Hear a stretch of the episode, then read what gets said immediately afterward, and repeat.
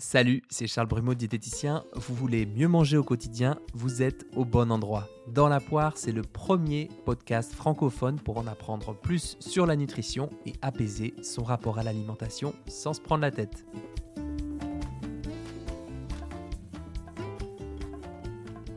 Vous savez ce qu'il y a de commun à quasiment toutes mes patientes et patients? Ils veulent agir sur un corps qu'ils n'apprécient pas ou peu.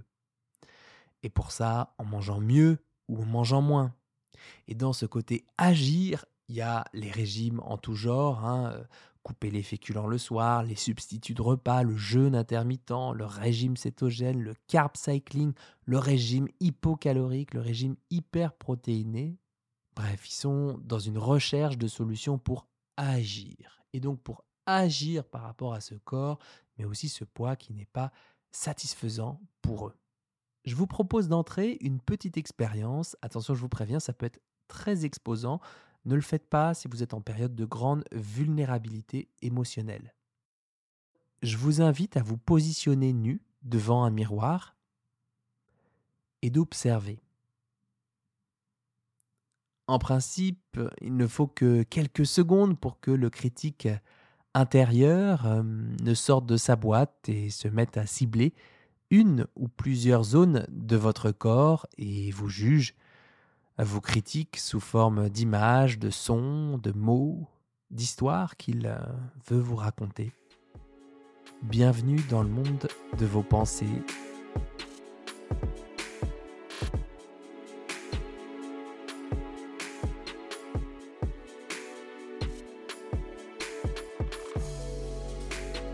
ce monde intérieur infiniment vaste, infiniment petit aussi, toujours euh, en mouvement, jamais le même chaque jour, qui vous joue parfois des tours.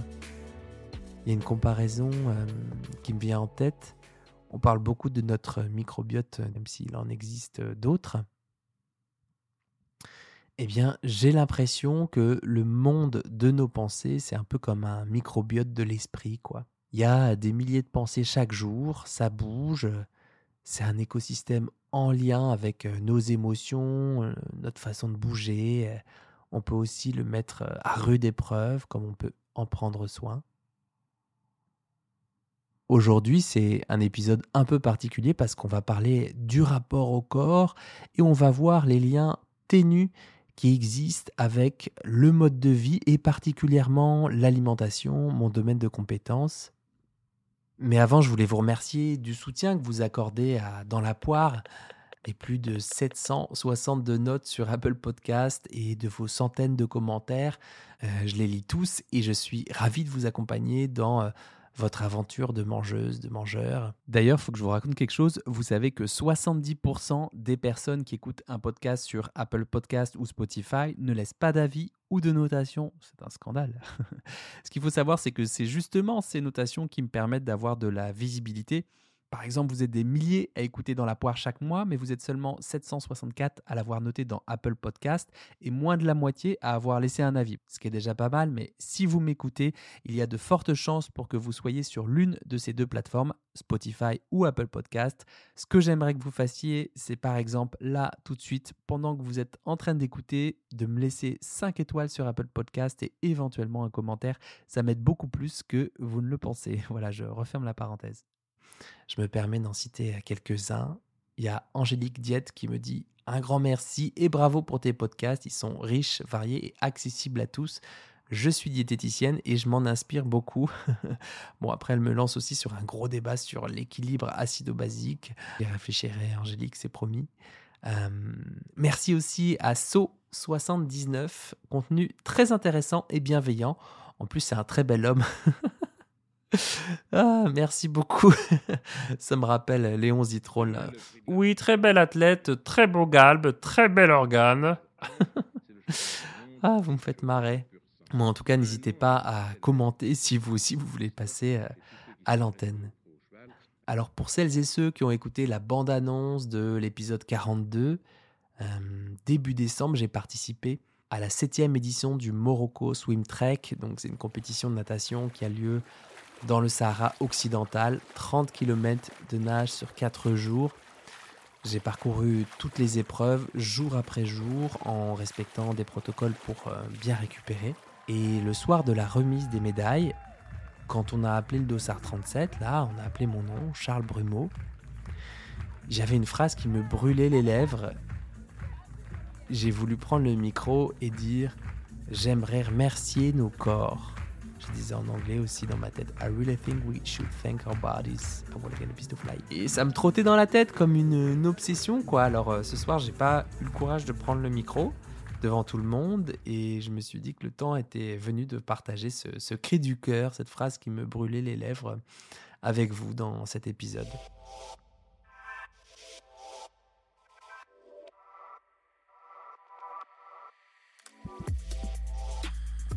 Attention, gros spoiler, euh, je vais parler un peu de moi en ce début d'épisode, ce que je fais très peu finalement sur les réseaux. Euh, c'est euh, Jérémy Gorski, diététicien, qui me l'avait fait remarquer.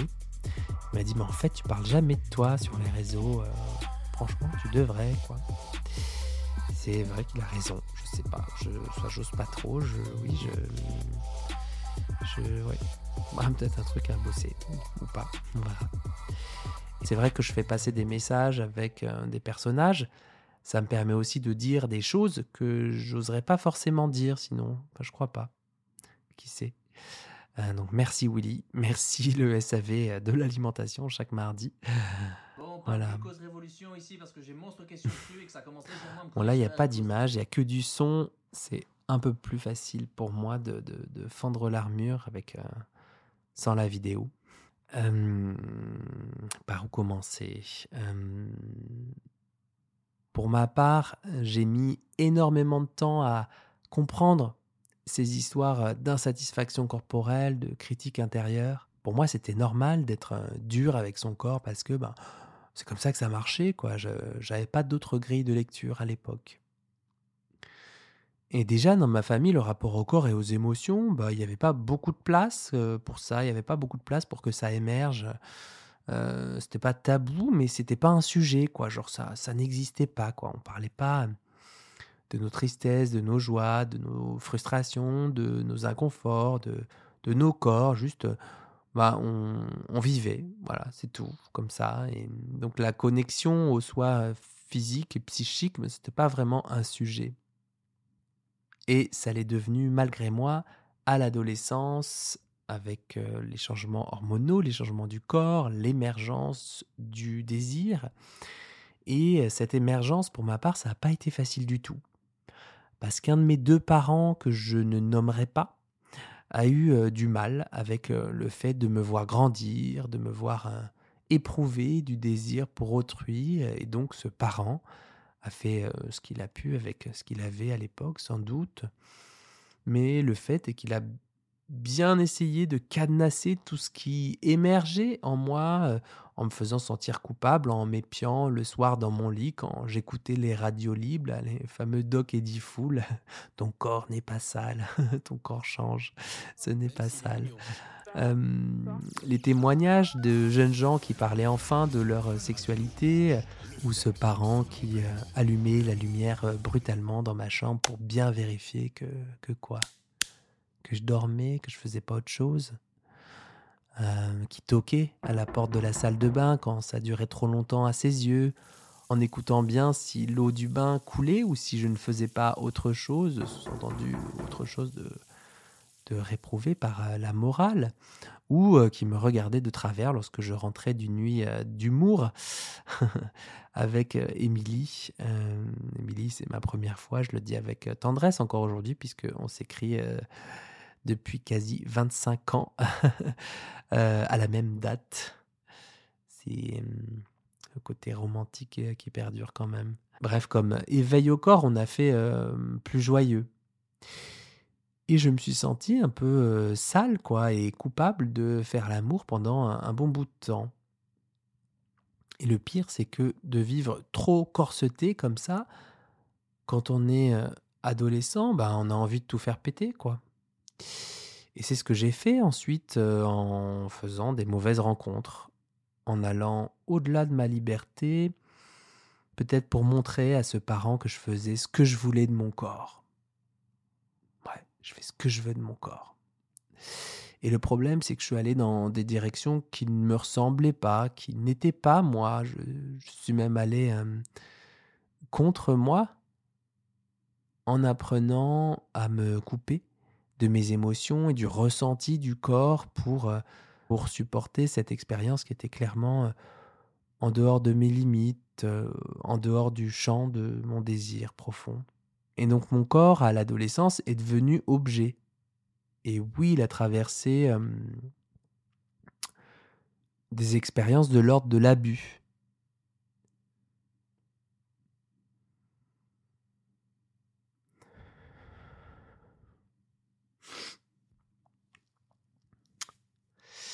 Euh, c'est pas facile. Hein.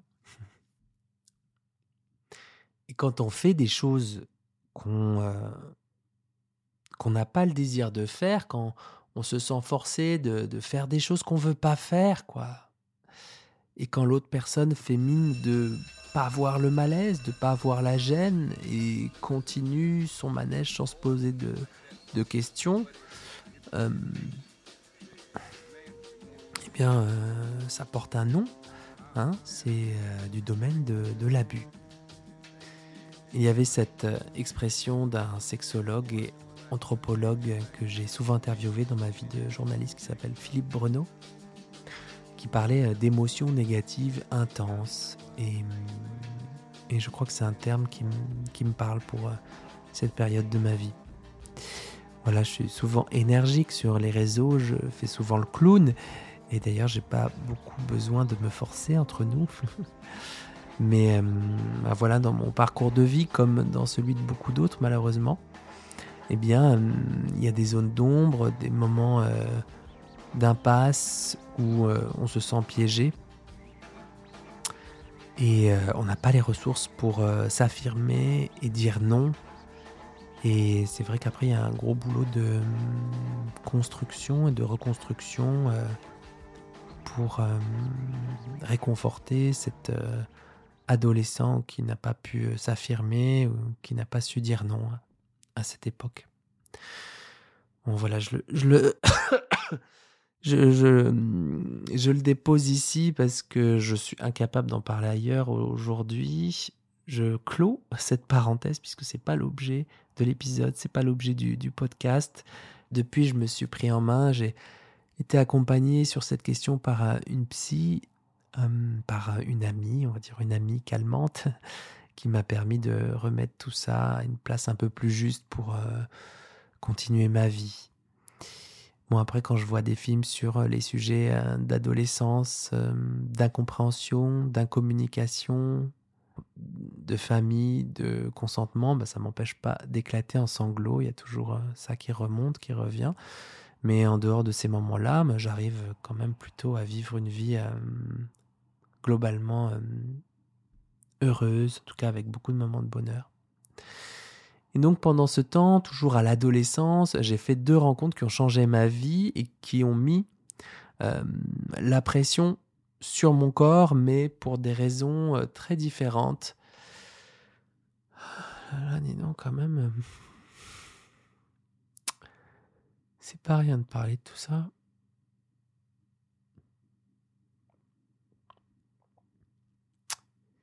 Même à travers un micro.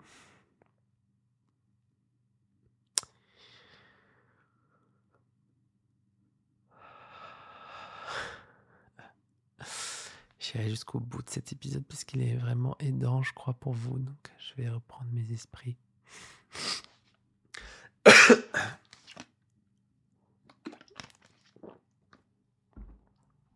Ah. Alors, euh, oui, donc cette rencontre à l'adolescence, ben, c'est vrai que j'en parle jamais sur les réseaux. Parce que je crains toujours qu'on puisse se dire que je ne suis qu'une coquille vide qui a une belle gueule ou qui avait une belle gueule. C'est un truc qui me poursuit. Alors j'ai 16 ans, quelqu'un vient me parler euh, à la station Solferino dans le métro et à Paris, à deux pas de l'Assemblée nationale. Donc euh, je m'arrête, on sort du métro et personne s'appelle David, il me dit qu'il est scout, c'est-à-dire qu'il découvre euh, les nouveaux talents en matière de, mannequinat. Et je suis très surpris puisque j'ai du mal à comprendre qu'il s'agit de moi. Euh, moi, à cette époque, je suis plutôt mignonné, mais je, je, je fais pas de vagues, je rase les murs, je regarde le sol, pas trop, euh, pas trop d'histoire, quoi. Euh, je vous passe les détails, mais finalement, ce qui se passe, c'est que je signe à l'époque avec la plus grosse agence de mannequins, euh, donc la même agence que Werner Schreier ou Greg Hansen à l'époque, c'est hum, les années 90, les années 90, comme dirait Willy, où les top modèles étaient des stars. Et moi, le petit Charlie, eh bien, je deviens un des new faces de l'agence. Voilà, c'est les nouvelles, je je sais pas comment on peut dire ça, les nouveaux, nouveaux talents de l'agence euh, nouveaux visages voilà, de l'agence, où l'on me dit que j'ai une beauté juvénile, euh, androgyne, euh, sensible. Il faut que je rencontre tel et tel directeur de casting, tel et tel photographe. Il faut que tu testes avec telle et telle personne. Voilà, vous savez, le, blabla de la mode. Et finalement, toujours le même parent arrête tout ça en un coup de fil et je me réinscris dans une plus petite agence parce que je suis un téméraire et que je ne lâche pas. Et je mène ma vie de mannequin un peu plus incognito en planquant mon book sous mon lit et en filant au casting euh, après les cours, parfois pendant les cours. Mon fils, si tu écoutes cet épisode, euh, arrête, s'il te plaît. Euh, alors s'en suivra une décennie de photos, de casting où mon visage et mon corps sont l'objet, font l'objet de commentaires où l'on euh, me dévisage de haut en bas. À l'époque, je me dis que c'est normal, que c'est le job. Je suis là pour ça. Je vais pas me plaindre. Et je me soumets à ce regard-là, j'enlève euh, mes vêtements, mon t-shirt si c'est demandé, je tourne sur moi-même. Je fais des allers-retours en regardant droit devant moi Oh, bah, ça aussi, c'est émotionnel, c'est fou. Tout ce qui remonte. Sacré podcast. Euh, et je n'ai pas conscience de ce que j'incarne, ou plutôt euh, de ce regard désincarné, vous savez, comme euh, quand on marche d'un bout à l'autre de la pièce en regardant un point fixe. je fais le job, quoi. Alors, j'ai jamais eu une carrière de haut niveau, hein, j'ai fait que des petits trucs parce que moi, j'avais bien conscience que j'étais euh, mignon, mais que j'avais pas le potentiel pour aller très très loin. Et c'est quelque chose que j'ai accepté très tôt. J'ai donc euh, continué mes études en parallèle. Et donc, on a un corps, petit corps de Charlie, qui est pris dans euh, une première mâchoire, hein, celle de l'image, de l'esthétisme, le, le, corps photo. Faut que les abdos soient bien dessinés. Je fais donc bien gaffe à ma bouffe. Je fais donc très attention à avoir une pratique sportive assidue. D'où la deuxième rencontre de ma vie, euh, la natation. C'est une discipline que j'ai adoré pratiquer euh, plusieurs fois par semaine, parfois deux fois par jour. J'étais capitaine de mon équipe à la fac avec des compétitions euh, régulières, des championnats de France par-ci, par-là. J'avais pas, certes, le potentiel d'un Manodou, loin de là. mais je me suis pris au jeu, je faisais tout ce qu'il fallait pour performer. En gros, j'avais une vie d'athlète de haut niveau sans en avoir le niveau. je me levais tôt le matin, je sortais peu. À l'époque, on me disait, mais t'es déjà vieux en fait. Avec mes petits jus et mes petits féculents avant d'aller nager. Bon, je savais pas tout ce que je savais aujourd'hui en nutrition du sportif. Hein. Je pense que ça m'aurait évité de me priver en rentrant de l'entraînement comme un couillon pour faire genre je vais brûler des graisses pour que mes abdos se voient mieux pour le shooting de demain. donc euh, voilà, deuxième mâchoire, hum, la performance. Et donc pendant plusieurs années de mon existence, mon corps est pris entre euh, la pression de l'esthétisme, faut être beau, faut avoir un beau corps, et celui de la performance, faut être performant, faut être rapide dans l'eau grosse pression. Et en plus parfois ces deux domaines sont pas toujours compatibles puisque dans la performance bah faut faire des choix très bien. Mais quand le sport n'est pas à catégorie de poids bah faut bien manger euh, avant faut bien manger après l'entraînement faut récupérer tout ça tout ça. Bref j'avais pas tout compris. Mais jusqu'il y a pas longtemps bah, mettre la pression sur des choix alimentaires sur euh, le sport sur le corps ça me semblait logique de se priver et de pas manger ce qu'on veut si on a des objectifs esthétiques et ou de performance plus tard, euh, il n'y a pas toujours vraiment moins longtemps que ça, euh, j'arriverai à faire la différence entre le contrôle qui est juste et nécessaire. Par exemple, bah, quand j'ai préparé ce défi de natation au Maroc, ou quand je récupérais entre les courses, il bah, fallait que je mange plutôt certains trucs plutôt que d'autres. ou avant de prendre la parole en télévision, bah, je vais pas manger des trucs qui ballonnent ou qui facilitent le RGO, le reflux gastrique œsophagien. Et ça, c'est du contrôle qui est plutôt juste, qui est plutôt souhaitable, qui produit des conséquences adaptées. Quoi. Tout ça pour vous dire que j'ai mis du temps à passer du corps objet au corps sujet. Sujet de ma vie et du vivant qui réside en moi.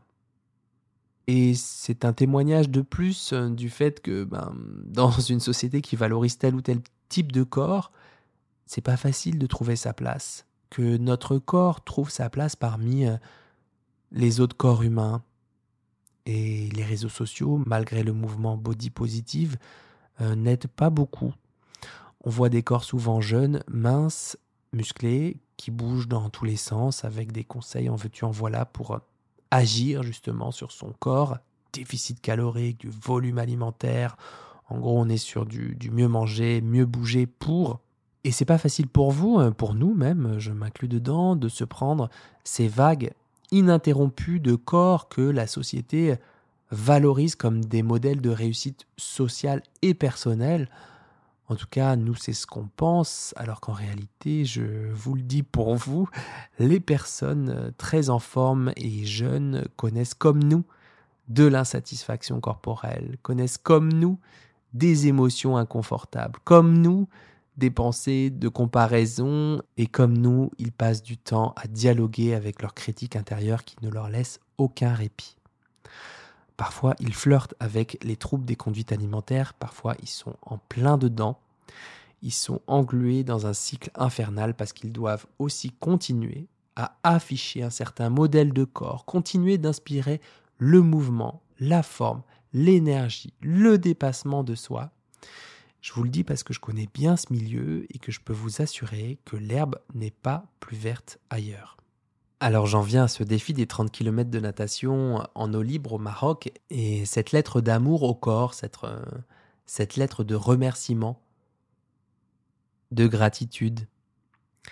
J'avais ça en tête parce qu'au moment de franchir la ligne d'arrivée, ben, outre la fierté d'avoir bravé les éléments, le vent, les vagues, le contre-courant, le sel, le soleil aussi qui euh, empêche euh, la navigation, l'effort physique, ben, je pensais ça. Merci mon corps, merci mon corps, mais, merci mon corps. merci mon corps. Et je me disais, parmi toutes les nageuses et nageurs présents le soir de la remise des récompenses, ben, ils sont tous humains de cette société, de cette époque-là, et ils ou elles sont beaucoup à critiquer leur corps, parce qu'ils n'est pas assez fit, il y a trop de gras, pas assez de muscles, pas assez mince, pas assez euh, performant. Bref, un corps qui est euh, pas assez, pas assez suffisant, quoi. Il remplit pas assez euh, les attentes. C'est vrai, quoi, pour revenir à l'exercice du début d'épisode, celui du miroir, il bah, faut reconnaître qu'on est plus prompt à se trouver des défauts plutôt que des qualités. Or, c'est précisément grâce à nos corps que l'on a pu vivre une telle aventure. C'est notre corps qui nous a permis d'accomplir ces milliers de cycles de bras pour euh, arriver chaque jour à franchir cette ligne d'arrivée. Notre corps, on le perçoit d'abord comme une enveloppe physique. Notre corps euh, qui a réussi à se gainer, à rester euh, profilé sur l'eau, nos épaules et nos dorsaux qui nous ont permis d'avancer, chacun à notre rythme, à accélérer, à, suivre des groupes de nageurs, de nageuses, à respirer sur les côtés, à faire la navigation devant. merci mes yeux, merci ma clairvoyance de m'avoir aidé à naviguer, à pas trop jardiner en route, à tracer euh, des trajectoires propres, à bien manger, m'hydrater sur les ravitaux. Donc énorme merci à mes organes digestifs, là, ma cavité buccale, mon, œsophage, mes sécrétions enzymatiques, tout mon tube digestif euh, qui m'ont permis, avec euh, tout ce contrôle involontaire, là, cette, ce processus de digestion rapide, bah, qui m'ont permis d'apporter de l'énergie immédiatement disponible aux muscles pour continuer cet effort, repartir en plein océan et vivre mon aventure.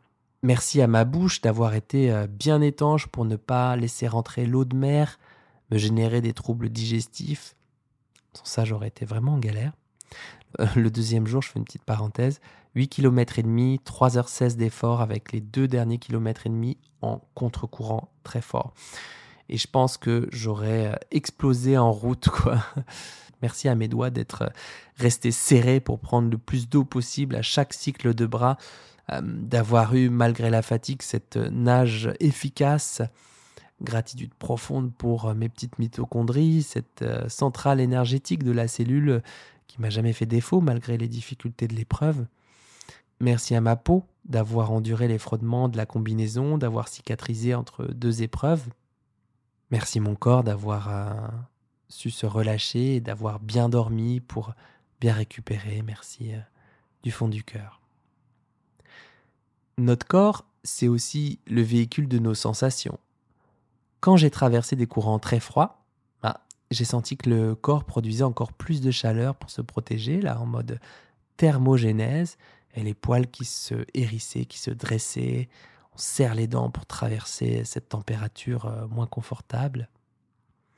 Notre corps, c'est aussi lui qui reconnaît quand on va trop fort et qu'on ne peut plus euh, suivre ce groupe de nageurs. Euh, il ralentit pour arriver au bout, et tant pis si on ne fait pas le chrono comme ce groupe de la mort là.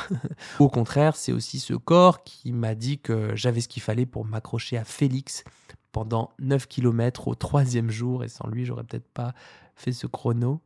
Et c'est notre corps aussi qui dit stop par rapport au rassasiement, même si ça demande un peu de présence à soi et, quelques petits paramètres euh, de physio.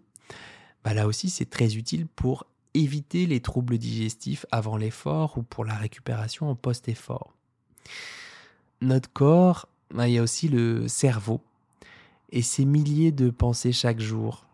Certaines sont utiles à notre équilibre personnel, d'autres sont franchement pas super aidantes. La veille de course, le critique intérieur faisait son retour. Mais regarde les autres, t'es pas à ta place, ils nagent bien plus vite que toi. Euh, tiens, tu vas encore arriver dernier, là tu te fais dépasser, t'as pas la glisse du nageur. Bref, vous voyez un mélange de pensées de comparaison et de pensées euh, jugeantes. Et ces pensées-là, on les partage toutes et tous. Ça fait vraiment partie de l'expérience humaine, donc vous n'êtes vraiment pas seul à vivre cela. Et en me formant au comportement alimentaire et aux outils pour mieux comprendre la psyché humaine, ben, je me suis rendu compte que ce critique intérieur, ben, il me trouve des défauts parce qu'il a peur. Il a peur que je gère pas l'inconfort de ne pas être à la hauteur, de pas être assez musclé, assez fit, assez performant, que je m'effondre en pleine course. Donc il me cherche des solutions pour diminuer l'inconfort, ne pas prendre part à la course, trouver une excuse pour dire qu'on a mal quelque part, qu'on ne peut pas quoi.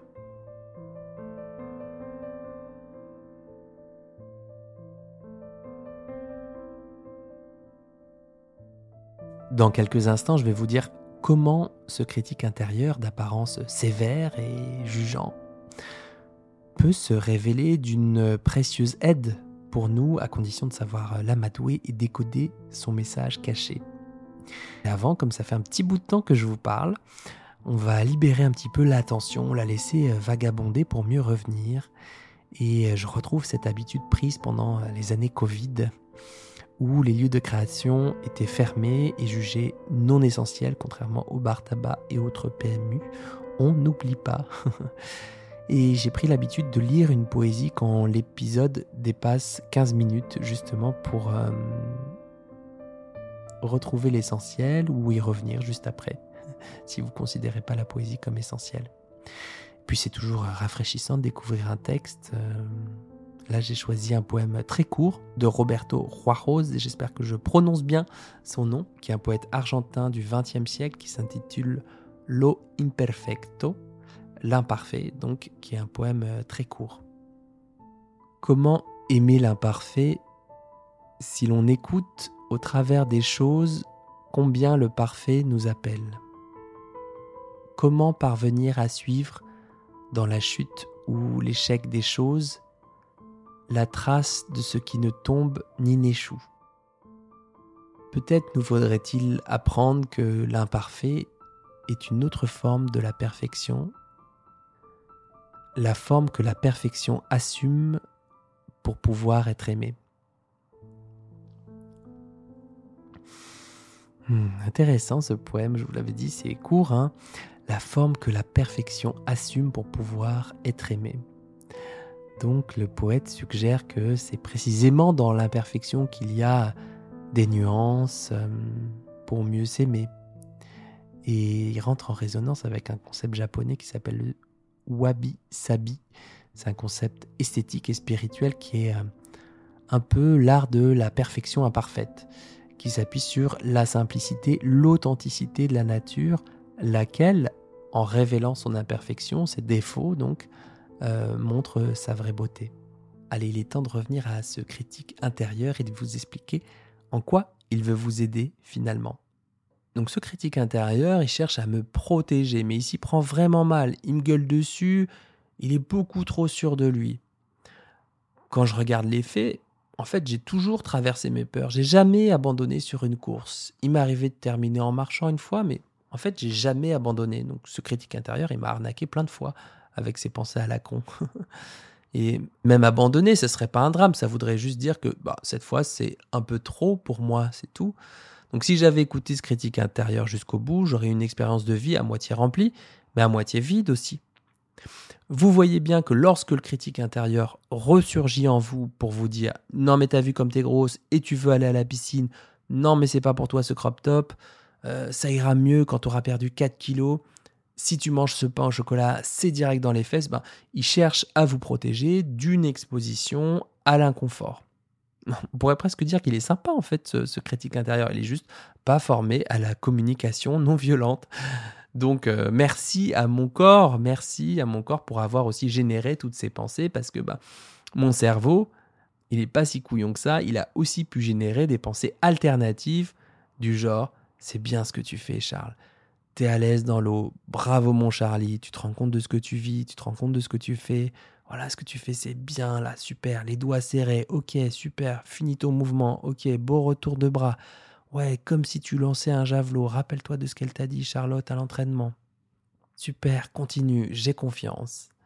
Et ben, ces pensées alternatives, je les mettais dans ma petite besace de pensées utiles pour moi. Ça n'empêchait pas le critique intérieur de revenir me voir par intermittence, mais disons que ça changeait un peu parce qu'il prenait pas toute la place. Et vous voyez pour vous comment l'expérience de vie peut être différente quand bah, cette voix, ce critique intérieur, prend tout l'espace en vous. Quelqu'un qui vous gueule dessus, mais non, ce croissant, c'est pas la chose à faire, tu le sais très bien que c'est calorique, bah, ça impacte sérieusement l'expérience gustative de je déguste un croissant, quoi, franchement. Et ça sert à quoi, du coup, de générer des pensées plus utiles pour vous? Eh bien, à limiter les conflits tête-corps. Quand il y a un conflit tête-corps, c'est un peu comme si votre tête vous disait de marcher en avant et votre corps vous disait d'aller en arrière. Résultat, le mouvement n'est pas fluide, on sent des énergies de lutte, de combat, de dépit, on perd de l'élan vital et parfois on se pète la gueule. Et dans ces moments-là, pendant ces quatre jours, j'étais aussi porté par l'élan parce que j'ai connu peu de conflits tête-corps. Je vivais mon truc, ma vie, quoi. Bon, j'avais peur, tout n'était pas confortable, il y avait beaucoup d'inconnus, mais ça m'a pas empêché de vivre. Même quand j'enlevais ma combinaison et que je découvrais mon torse devant les autres, avec mes petites poignées d'humour là, ben l'expérience du moment était plus forte que je me montre comme ça, pas du tout mal alpha, c'est nul, t'es nul. Et au fond, si je retiens quelque chose, c'est que l'expérience de vie l'a emporté par chaos contre le critique intérieur à ce moment-là. Et enfin, je terminerai sur ce point, notre corps c'est aussi le véhicule du cœur, des émotions, mais si, vous savez, les émotions, là, cette espèce de courant, cette espèce d'onde là qui nous traverse comme ça chaque jour, ce truc qu'on n'explique pas toujours sur le moment, mais qui fait que nous sommes des humains, ou en tout cas des mammifères, puisque je crois bien que les lions et les lionnes partagent de la tristesse, de la surprise ou de la colère. Et oui, donc là aussi, merci nos corps pour traverser toutes ces émotions, d'avoir le cœur qui bat la chamade lors du top départ, d'éprouver cette euh, fierté intense au finish, ce soulagement, de surfer sur euh, la bonne humeur la journée quand on se retrouve tous ensemble au déjeuner, bercé par euh, le shoot d'endorphine, de pouvoir faire l'introspection pendant ces longs moments de doute, tous ces cycles de bras de se souvenir des belles choses, des moments clés de nos vies, des températures de l'eau, du soleil sur la peau, des sourires des nageurs et des nageuses, de cette joie communicative. Donc merci aussi à nos corps, aussi pour cela, de pouvoir accueillir la diversité et l'intensité de nos émotions. Et pourquoi je vous en parle? Pourquoi c'est important de prendre conscience de tout ça par rapport à la nourriture, puisque c'est aussi la raison pour laquelle vous écoutez ce podcast? Lorsqu'on apprend à les observer, ces émotions, on se rend compte qu'il y a des émotions agréables, d'autres moins agréables, d'autres super inconfortables. Et on se rend compte qu'elles durent rarement, qu'elles nous traversent, qu'on les traverse, pour revenir à un état émotionnel un peu plus neutre avant de repartir comme des nuages ou comme des oiseaux qui passent dans le ciel. Or, quand on pense qu'on ne fait qu'un avec ses émotions, je suis tristesse, je suis frustration, je suis colère, eh bien, on a l'impression, là encore, que ça prend tout l'espace, que nous ne sommes que ça et qu'il faut faire ce qu'elles nous disent de faire. En mode réaction de survie, faut combattre, faut fuir ou faut faire le mort. Et ce type de réaction de survie, c'est ultra adapté. Quand on doit combattre un feu ou un loup, on va pas commencer à voir le pelage du loup. Ah, mais tiens, c'est quel type de loup? C'est quelle race? Attends, il est peut-être sympa, tout ça. Bah non. on doit combattre, on doit fuir un loup. Euh, mais c'est pas super adapté pour vivre au quotidien. On perd les nuances. Or, l'être humain, scoop, c'est mille et une nuances de vie au minimum. Je reprends cet exemple de la tristesse. Je suis tristesse, je ne suis que tristesse, mange ce chocolat. Vu mon amour pour le chocolat, j'ai aucun problème moral à manger du chocolat pour se réconforter. Euh, d'ailleurs, vous avez bien compris que ça marche bien dans l'urgence, cette histoire de manger du chocolat pour être moins triste. C'est vrai, quoi. Je mange du chocolat, je suis moins triste. Pof, ça marche.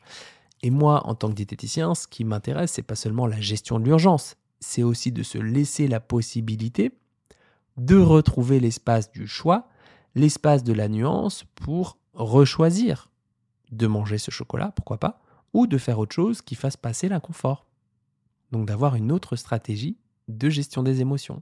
Je voulais aussi vous dire qu'on n'a pas besoin de faire 30 km à la nage ou un Ironman ou un marathon des sables pour trouver bah, ces moments de vérité, euh, entre guillemets, de profondeur, là, toute cette remise en question, euh, cette gratitude du corps, je la cultive aussi quand je fais un petit run le dimanche matin, genre 20 minutes, euh, même quand je marche ou euh, quand je fais une balade ou quand mes oreilles me permettent d'entendre le son des oiseaux, quand mon palais arrive à percevoir les nuances d'abricots, de noisettes dans mon café du matin.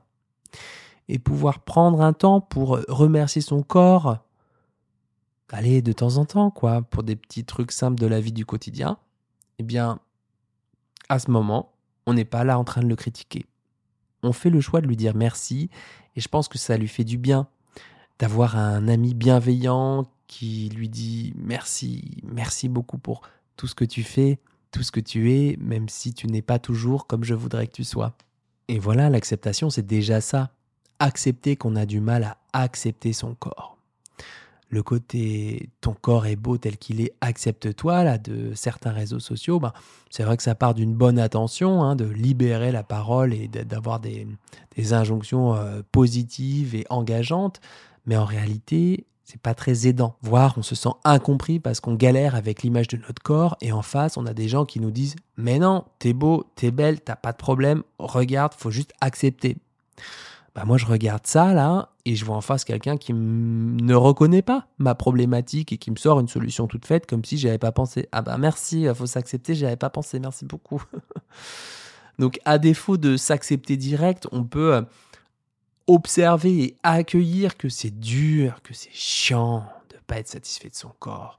Qu'en tant qu'humain, on aimerait vivre autre chose, euh, mais que dans ce moment-là, ben, c'est chaud, c'est dur, c'est pas possible. Et, j'insiste sur ce point, c'est bien compréhensible. Franchement, en tant que pro de santé, je ne vous blâme pas, je vous comprends. Et dans le même temps, est-ce que les solutions envisagées vous permettent de prendre soin de vous? Court terme, moyen terme, long terme. Allez quoi, si je fais un comparo euh, coût-bénéfice de ces solutions, est-ce qu'elles valent le coup?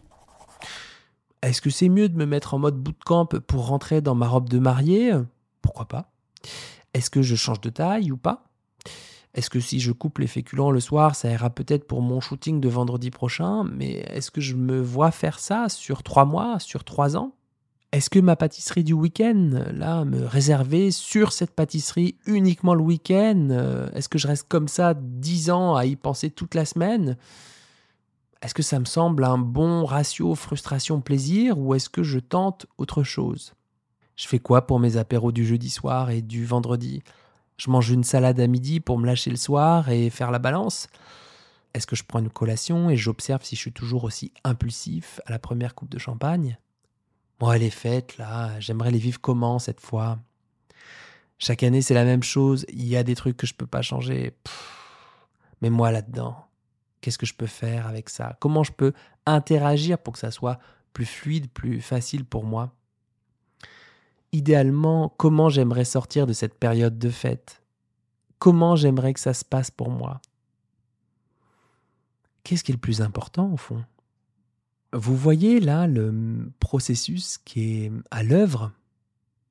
Il y a des questions liées pas seulement au poids ou à la silhouette, mais aussi à l'équilibre personnel, au bien-être, à l'équilibre de vie, à, à la vie qu'on veut mener pendant qu'on est vivant. Et vous voyez, c'est un processus, c'est-à-dire c'est un truc en mouvement, quoi, un truc qui vient et qui repart et qui revient. Et là, on est plus dans le processus de vie que dans le processus de survie. On est dans les nuances, on est au cœur de l'humain. Donc là, c'est à vous de faire le job, de découvrir euh, vos nuances de choix en fonction de ce contexte qui change chaque jour. On ne fait pas les mêmes choix alimentaires parce qu'on n'est pas des robots et eh bien, notre sommeil varie, notre syndrome prémenstruel euh, varie aussi, notre cycle aussi, nos contrariétés aussi, la température aussi, nos interactions sociales aussi. Donc, euh, on ne fait pas les mêmes choix chaque jour. Et le fait d'être euh, dans un processus, ben, ça change du toujours, jamais, blanc, noir, oui, non. C'est-à-dire qu'on redevient curieux de soi. On tâte, on tente, on essaye des trucs, on fait au mieux de ce qu'on peut faire en fonction de ce qu'on vit. On se souhaite aussi des trucs agréables et on apprend à accueillir et à observer quand c'est moins fluide et moins facile.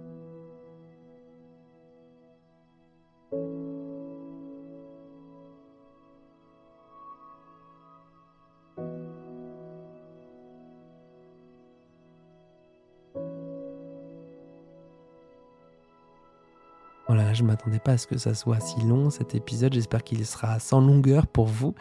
Je ne m'attendais pas à dire euh, tout ça. Surtout en première partie d'épisode me concernant, je ne sais pas trop ce qui m'a pris, mais euh, c'est sorti comme ça. C'est que peut-être euh, qu'il y avait un, un moment, ça devait être le bon moment pour ça.